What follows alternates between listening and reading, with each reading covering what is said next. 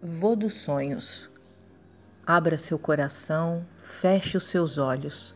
Vou contar uma história de uma pessoa com a pele macia e cheia de dobrinhas do tempo. Esse mesmo tempo lhe proporcionou um charme da vida como companheiro, um cajado que lhe ajuda a percorrer essas linhas da vida. O seu caminhar é sereno como o seu olhar os braços, apesar de sua flacidez, acolhe com o seu carinho o mundo inteiro.